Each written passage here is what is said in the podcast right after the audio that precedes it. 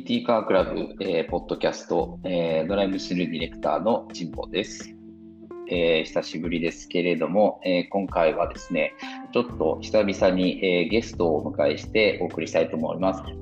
え詩人の、え内田剛さんです、えよろしくお願いします。よろしくお願いします。え詩人って初めてですね、詩人を紹介するってことは僕はいやー、すごいなと思うんですけれども、もう、郷さん、詩人になって、かれこれ何年ぐらいになるんですか？詩人になってっていうのもなんか、不思議な プロフィールですけど、どうだろう。20、言い始めて20年ぐらいですかね。すごいですよね。いや、僕、あの、この前、あの最初にあのご連絡というかいただいて、まず興味を持ったのは、その詩人で、あの、あの失礼なく言うと、この生計が立てれるっていうのはすごいなと思って。でみんなそこです。みんなそこ気になるんで。まず、まずそこがちょっと気になって、話してみたいなと思ったのがすごいありましたね。うんだったりね、まあまあ僕もなかなかどうやって食ってるんだって言われる時が多いんですけど、あのまあ、少なからず車なんで、その産業の歯車に入っとけば、なんとか生きていけますよっていう気は、あのって言うと大体、あまあそうですよねっていう感じにはなるんですけど、なかなかまあ、ポエポエムですよね。ポエムですね。で、えー、暮らしていけるって素晴らしいなと思うんですけれども、はい、あのもともとでも、あれですよね、郷さんは若い頃からあのライフワークで詩を書かれていたっていうのが始まりであってます、そうですね。多分なんか多分詩だと思って書いてたかどうかはまだわかんわかんないんですけど、多分中学生とか高校生とかから書いてたんだと思います。その原型みたいな。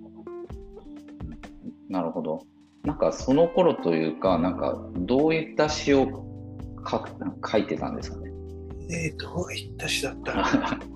ちょっと恥ずかしい内容になるんですかね、いやいや、もう全然いいんですけど、いや、でも多分やっぱりこう10代なので、なんか、そうだな、多分恋とか愛だのとかっていうのは多分もうちょっと10代の後半の方で、多分15、6歳とかだと、もうちょっとなんか、対自分についての詩だったんじゃないかなと思うんですよね。なるほど。いや、そんな年で何も書けんだろうって思うけど、なんか生きるとはとかまあまあでもあの何ですかね根本的なところとかよく考えてた気がします自分もでまあなんかやっぱ不安な気持ちもたくさんあったような将来へのみたいなありましたからねなんか若い時、まあ若ければ若いほどやっぱ物事の捉え方とか考え方がラディカルじゃないですか。そうですね。ね。なんかこう甘えを許さないところが他者にも自分にもあって、多分なんかそういう積極臭い のを書いてたんだと思いますね。でだんだんだんだんまあ色恋みたいなのを書くようになったけど基本的にはそうまた社会とか、ね、多分そういうテーマで書いてたんだと思いますね。なるほど。まあでも、そう考えてみると、まあミュージシャンの方々は、まあ詩に音楽がこうつくから、成立するわけですけど、はい、まあ単純にその詩だけですよね。あの言葉のメッセージみたいなものなんで、まあダイレクトですよね、そう考えると。そうですね。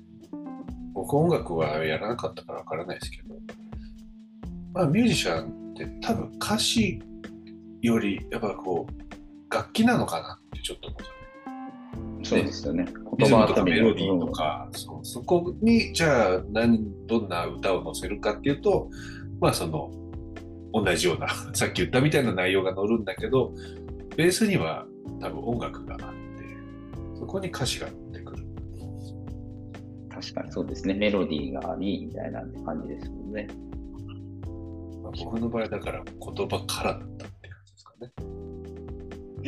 すごいですよね。いやまあ、あの尊敬、尊敬しちゃいます、ね。いや、しなしなくていいです。よ。いやまあで、えっと、まあ、その詩を書き続けていて、まあ、だんだんその仕事になっていく生き方みたいなのってどういうふうにこう発展していくものなんですか？まあ、大学生になってですね、まあ、もうこう、まあ、なんか難しいな。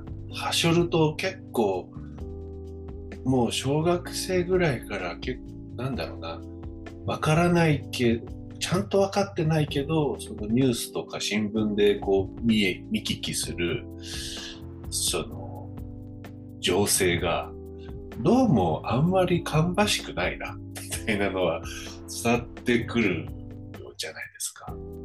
ですね。はいはいはい。それでまあさらにこう大学生になったらまあもう完全に就職氷河期みたいな話になって。でまあそこでじゃあ僕も就職活動したけど、うん、まあ片やこうずっと詩は書いていて。でまあその後じゃあどんなことを仕事にするかっていうのを考えた時にまあしたいことを仕事にしようかなって考える子もいればまあその社会的使命感というかすべきこととかしなければならないことからあの仕事を考える人もいて。でもなんか当時僕は学生時代結構こう NPO、NGO によく出入りしてたのでその当時まだ社会では一般的じゃなかったそのサステナビリティ言葉が結構まあ20代の僕にはパンって入ってきて持続可能性、まあ、それは環境問題とか社会についてのキーワードだったんですけどそれってこう一個人もやっぱ持続可能性も必要だよね。じゃあ自分が持続可能な仕事って何だろうって考えた時になんかしたいこともすべきこともしなければならない全部続かなそうだったんですよね。なんかしたいことをしたくなくなっちゃうかもしれないし すべきこともしなければならないことも多分息切れするな。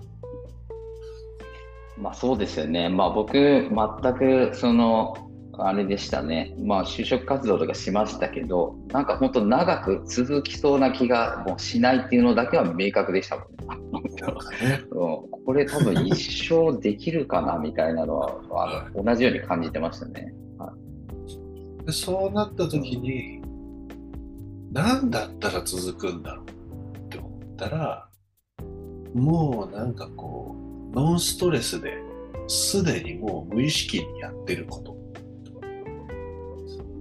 かな本当にご飯食べるとかトイレ行くとかねそれぐらいまあなんか普通にやってることさすがにそこまでじゃなかったとしてもそれに準ずるぐらい普通にやってることってなんだろうなっってこう考えたら、その、あ、詩書いてんじゃ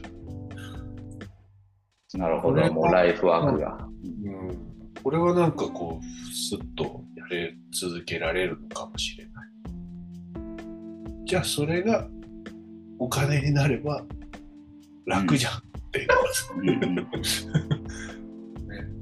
確かに。いや、そうですよね。いや、まあでもなかなかそのもう、僕とかで言うと車の運転が好きだから、じゃあこれで飯食おうとかだった普通の考え方だったら、えー、まあ、かっこいいところを言えばレーサーとかなんか、普通に言うと、えー、まあ、タクシーのうんちゃんって言うと失礼ですけど、一番こう頑張って本気でなろうと思えば、まあそういう風になるかなとは思うんですけどね。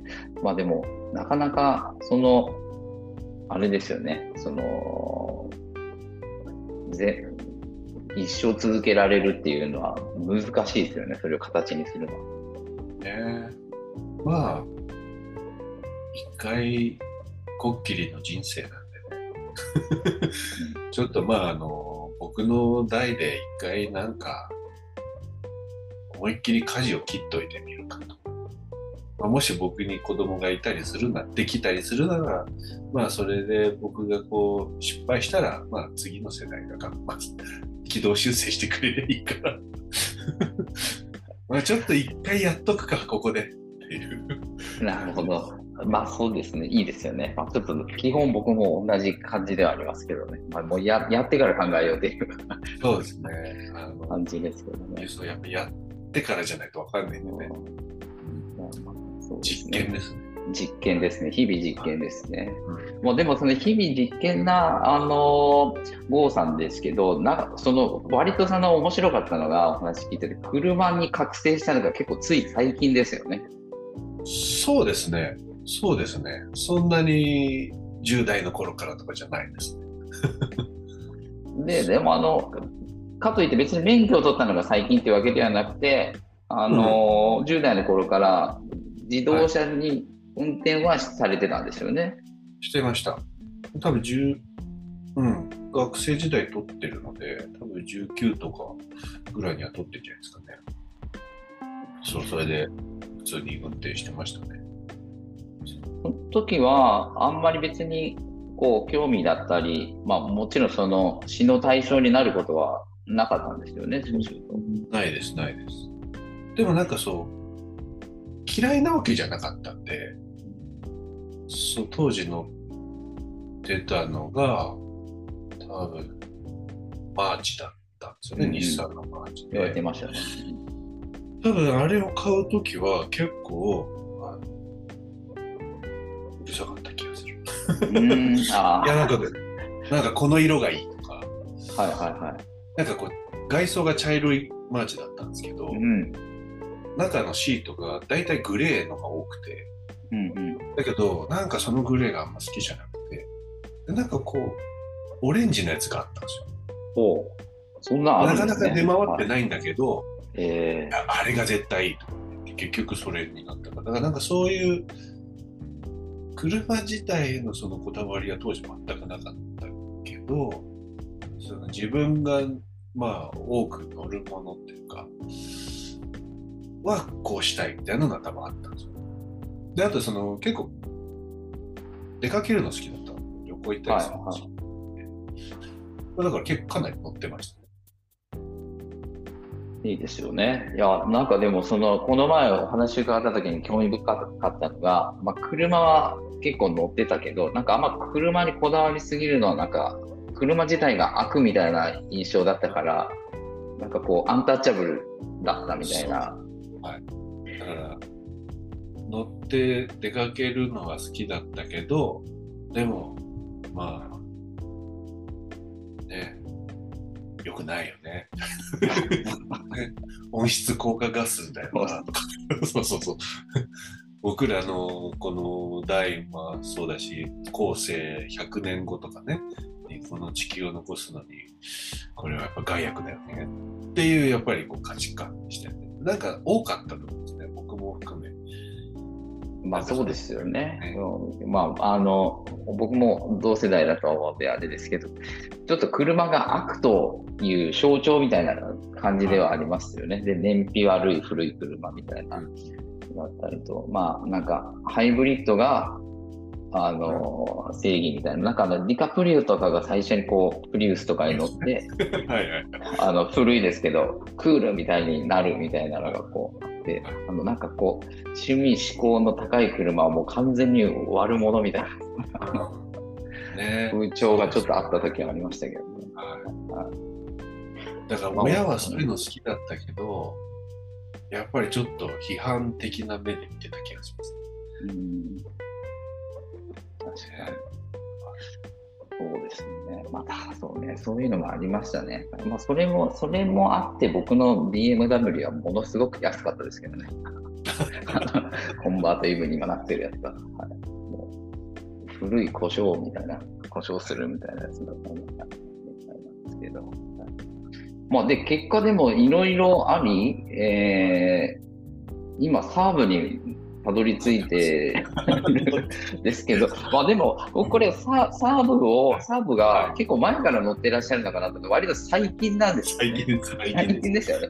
で、あの、車最高の死が出来上がった時はまだサーブはないんですよね。す。ないです。ないんですよね。だからなんかこはい、う、結構、あの、郷さんを、あの、はい会う前に、ざーっとちょっと予習じゃないですけど、はいどんな人なんだろうな、かな、みたいな感じを、こう、あの、はい僕なりに簡単にバーってこう、調べさせてもらったときに、はい結構ちぐはぐだなと思う。そうですね。こ はい。れ一体どういうことなんだろうなと思って。いやでもそれはね僕自身もよくわかんないんですけど なんかあのそうよくこう結構計算高いと思われがちなんですけど結構ほとんどたまたま。たまたま、たまたま。なんかなんかちぐはぐだったのに結果的になんか収集ついてるよね。うんまとまってる感じなんですよね。ね 何なんでしょうね。いやだからそれはでもうん。分かんないですねいや、それが多分魅力というか、こう、謎めいてる感じがして面白いのかもわからないですね。なんでそのに3年前にその3年前2020年がこう私的な仕事っていうこうその事務所を立ち上げて10年だったんですけどはいその10年を機に10年間で書いた詩を一冊の本にまとめこう出版社から詩集を出してもらったんですけどねその時にもそのまあ書いてきた詩を僕が選ぶとまあ僕のこのアンダーコントロールの中になっちゃってちょっと面白くないから編集者の人にね選んでもらった方がなんか別の表情が見えるんじゃないかと思って頼んだんですけどなるほ結論から言うとできなかった。できた？方 はい、なんかそのこっちからなんかてなんかこういうジャンルでこうまとめようかなって思うとなんかこう一面しか捉えられないっていう。だからその彼がよく前その編集者があうまいこと言うなと思ったのはその定義づけしようとするとななんかその網からスルッと逃げていく。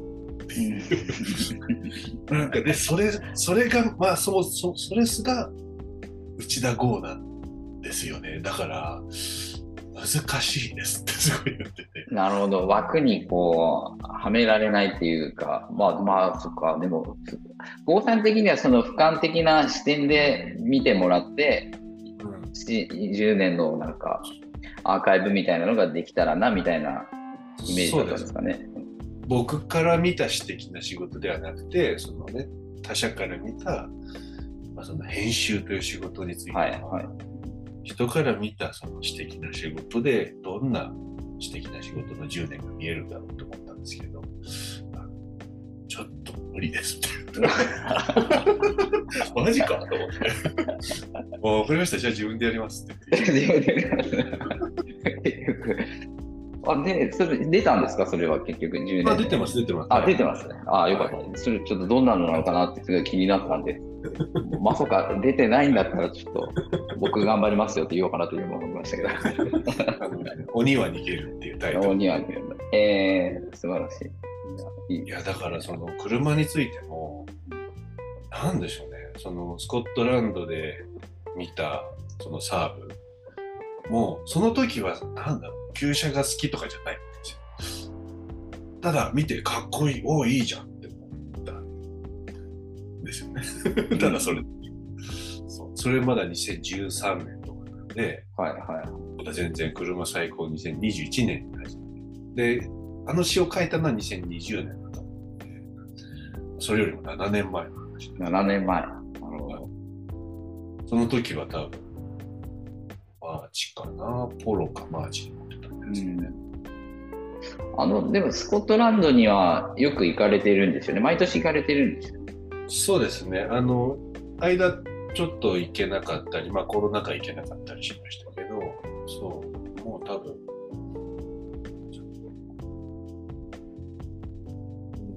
56回行ってるんですか5、6回。その毎回行かれるたびにそのサーブは見かけたりしてた。いや、毎回じゃないですね。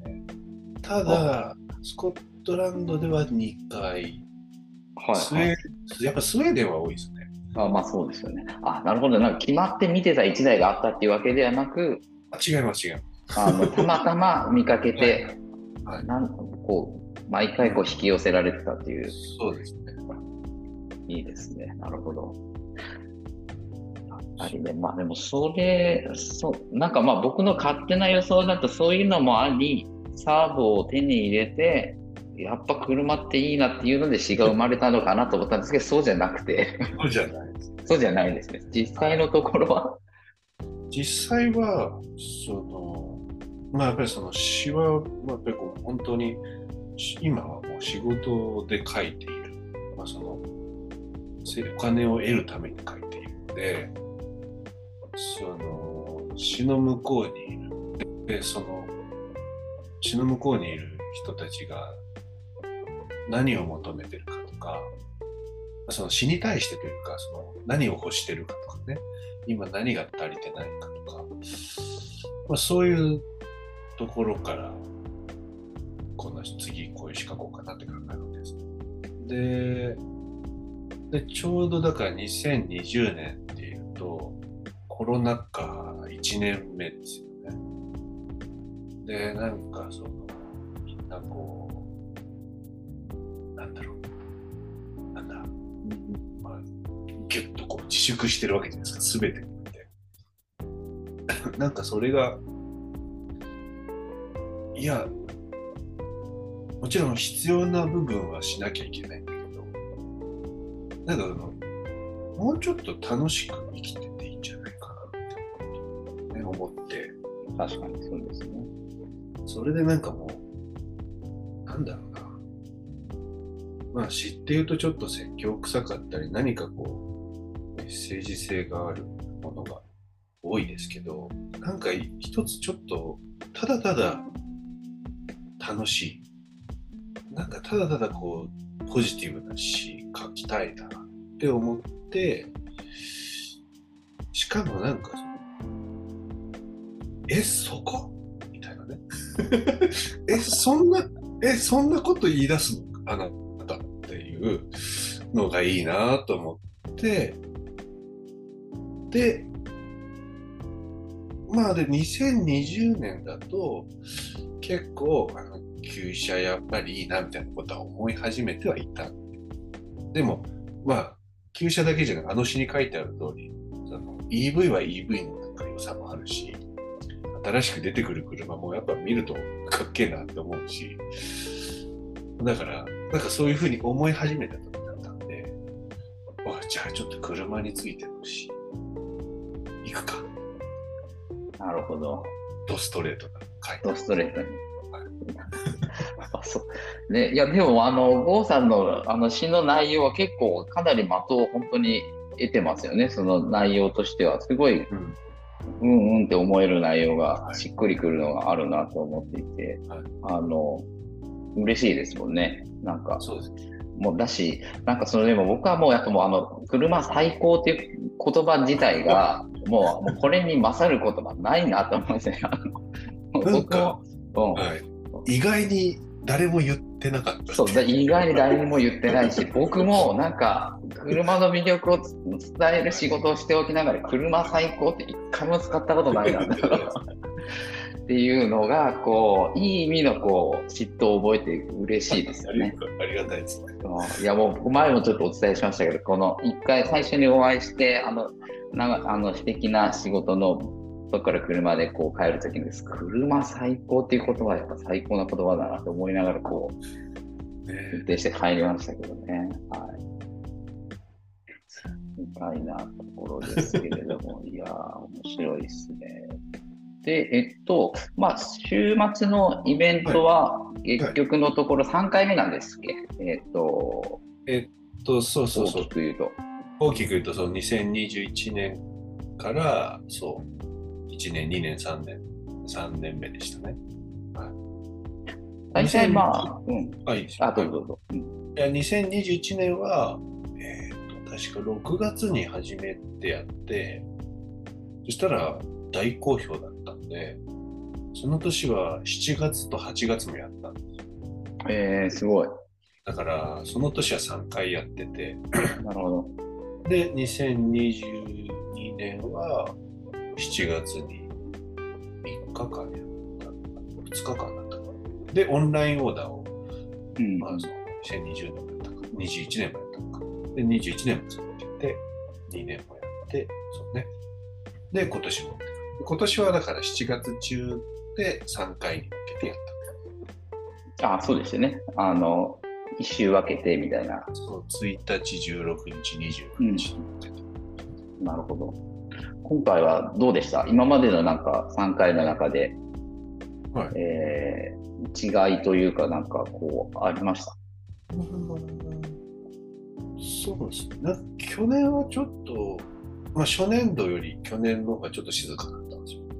うんまあ、多分そのコロナもね、なんかだんだんこう耐えられなくなってきて、うん。ちょっと他の遊びをするようになったりとか、んうん。したのもあるんだろうなとし、あるいは逆にそのつ疲れちゃってちょっと車最高のテンションに上がれないっていうか、なるほど。どっちもいたんじゃないかなと思って、あの他の楽しみに行っちゃった人と、うんちょっと違う最高ね。元気ないですっていう。で今年は結構あの良かったですよね。あの3日間毎回結構いいボリューム感でお客さん来てく会場の方にも来てくれたし一月をね1ヶ月間オンラインオーダー受け付けてましたけど、まあ、後半はねすごい駆け込みのように増えたんだけど、まあ、え1ヶ月通して結構入ってきてた素晴らしい、いいですね。いや、もう近かったら行きたいなってすごい思ってましたけどね。た多分またあるなと思って、あの、ちょっと一回休憩しようと思ってたんですけどそうね。長野だからね。いいですけどね、まあ、あの土曜、そうね、土曜日、土曜日でしたもんね、土曜日、そうだ、別件があったからしてなかったですけど、みたいなんですけれども、そうですね、まあ、郷さんはちょっとでも、今ね、イベントを一緒にできないかって今話してますからね、うんうん、は10月、ちょっと本当に実現したいですけど、い。やりたいです。そうですよね、あその時に逆にあのイラストも再開できるものですかね、仮になんですけどね。どうかな。めちゃくちゃ来たら書けなくなりそうですけど、こうだし、すごい高くするとかにする。そう。実際でも、ね、ちょっとね、あの、来年、こんな話はあれだけど、来年以降ちょっと高くなるかもしれあ高くなるかも。いや、それはでも、早くあの注文した人たちのがあの自慢できた方がいいわけなんで、はあの、やっぱイラスト描いてくれてるルイ君も、いは結構あの、活躍の場が広がってきてて、いはいはいはい。だし、忙しくなってきたのもあるし、そう。僕は、あの、結構やることなさそうに見えて、結構ジム、ジムなんですよ。ジムがすごい忙しくてジム周り。ジム周りが結構忙しくて、これ結構大変だねって言って、ちょっと高くなるかもしれないのと、あとその、まあね、と、そのイベントやるとして、まあちょっとなんか朗読をやろうかみたいな話があるじゃないですか。はいはい、そうですね。結構力使うんで、その前に僕力使えないんですよね。確かに。そうね。それがねだから、その、あれですね、この別ハンドリングが、うんうん、できれば。まあ別でやった方がいいかなって気持ち。なるほど、なるほど。まあ、パフォーマンスを、あのーしていただかないといけないですからね。またその僕もまだ見れてないので、その詩のライブっていうのがめちゃめちゃ気になりますけどね。はい。なんか、あの、前も、この前お邪魔した時にも話しましたけど、イギリスにいた時に、なんかあのフェスで、普通にこう、あの、音楽、音楽フェスの中でこう、ライブしているブースと、ポエムのブースがあったりしたのすごい衝撃的だったんで、なんかああいう世界がこうなんか再現できたらすごい面白そうだなって気がしますけどねね。それは。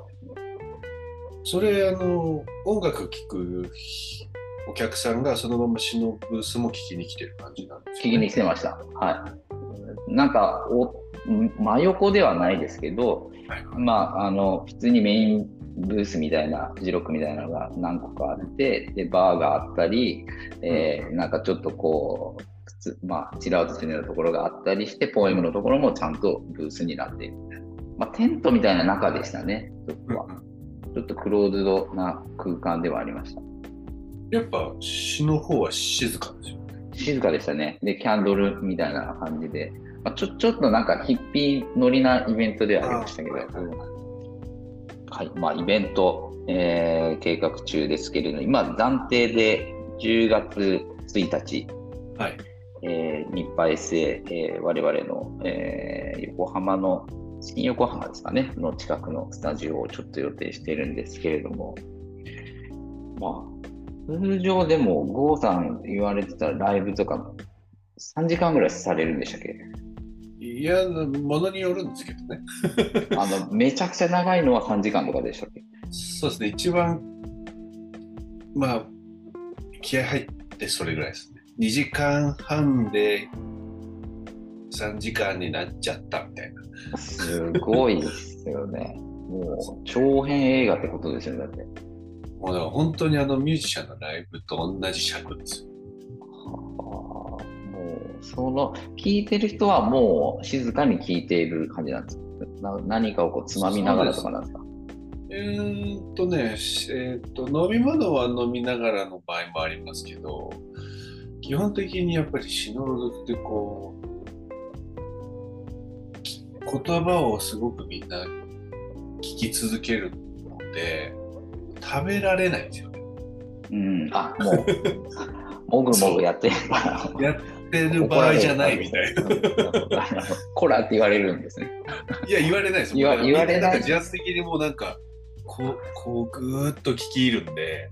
なるほど、そうか、食べる気にならないっていうことですね。うん、ならないで逆にその音楽だと、その、ながらで聴けるというか、まあ、それがミュージシャンにとって嬉しいのかわからないですけど、まあ、それもありな、例えば野外フェスとか、そういうのもあるじゃないですか。確かに。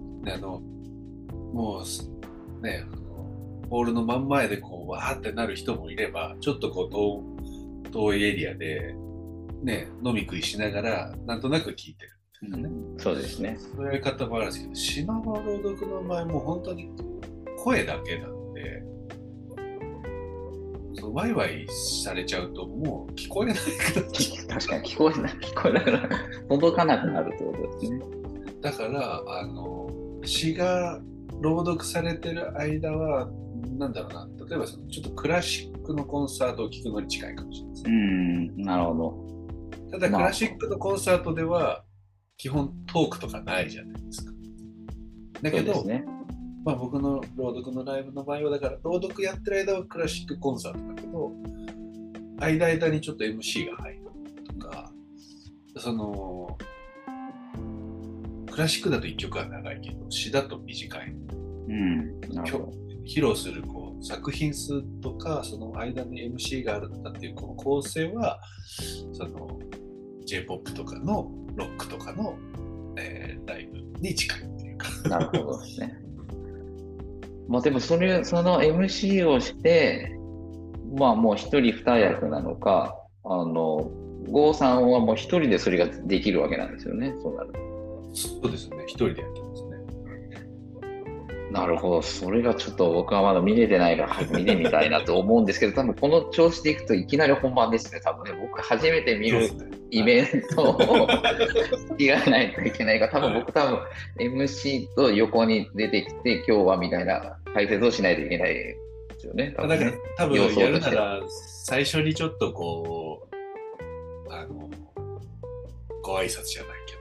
ですよね。はい。は必要ですよね。前説のようなのが。はありますよね。いや、必要だろうなとは思いですけども。こう、まあ、呼び出してもらって出てくみたいな。みたいな。そうですよね。あの上からこう吊るされたりとかしないんですよね。いや、あのー、全然何でもやりますよ。下から飛び出てくるとかもいいんですけど。立派できるから、ちょっとその仕掛けが。考えないといけないですね。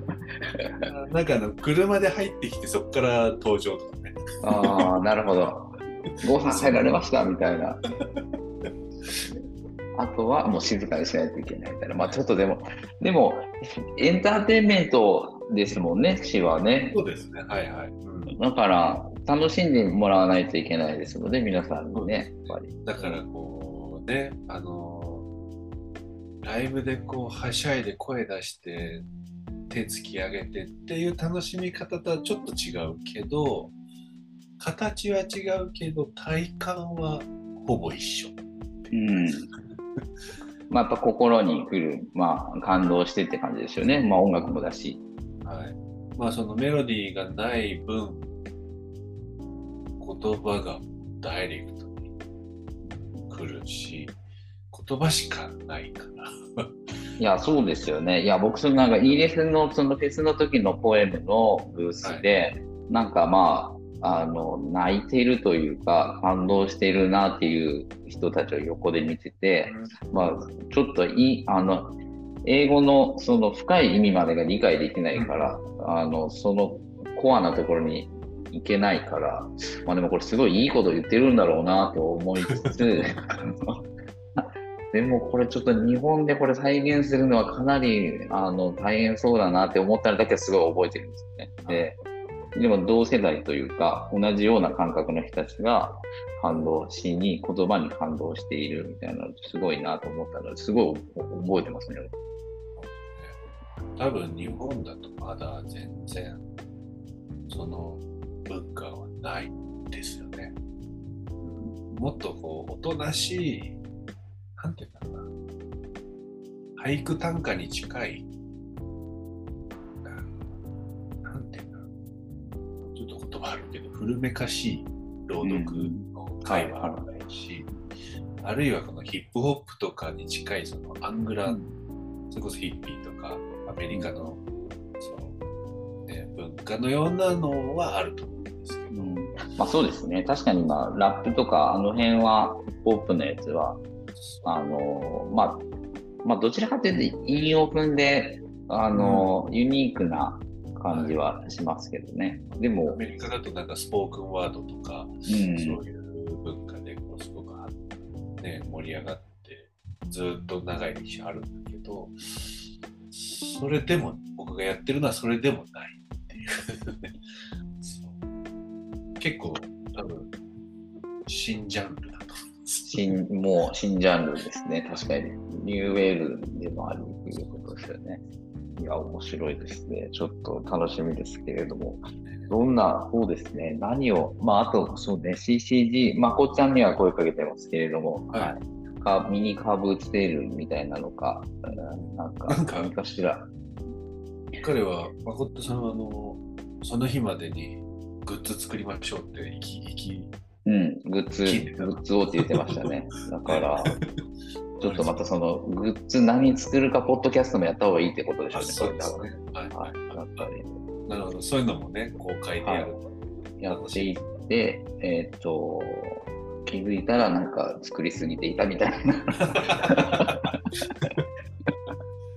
みたいなので面白いんじゃないかなと思いますけどね。まあでも10月1日もこのちょっとまだありそうですけど、すぐ来ますよね、これ、この感じでいくと。いやいや、もう全然すぐですね。全然すぐですよね。もう10月1日だからもうほぼ9月だから、今もう8月になっちゃいましたもんね。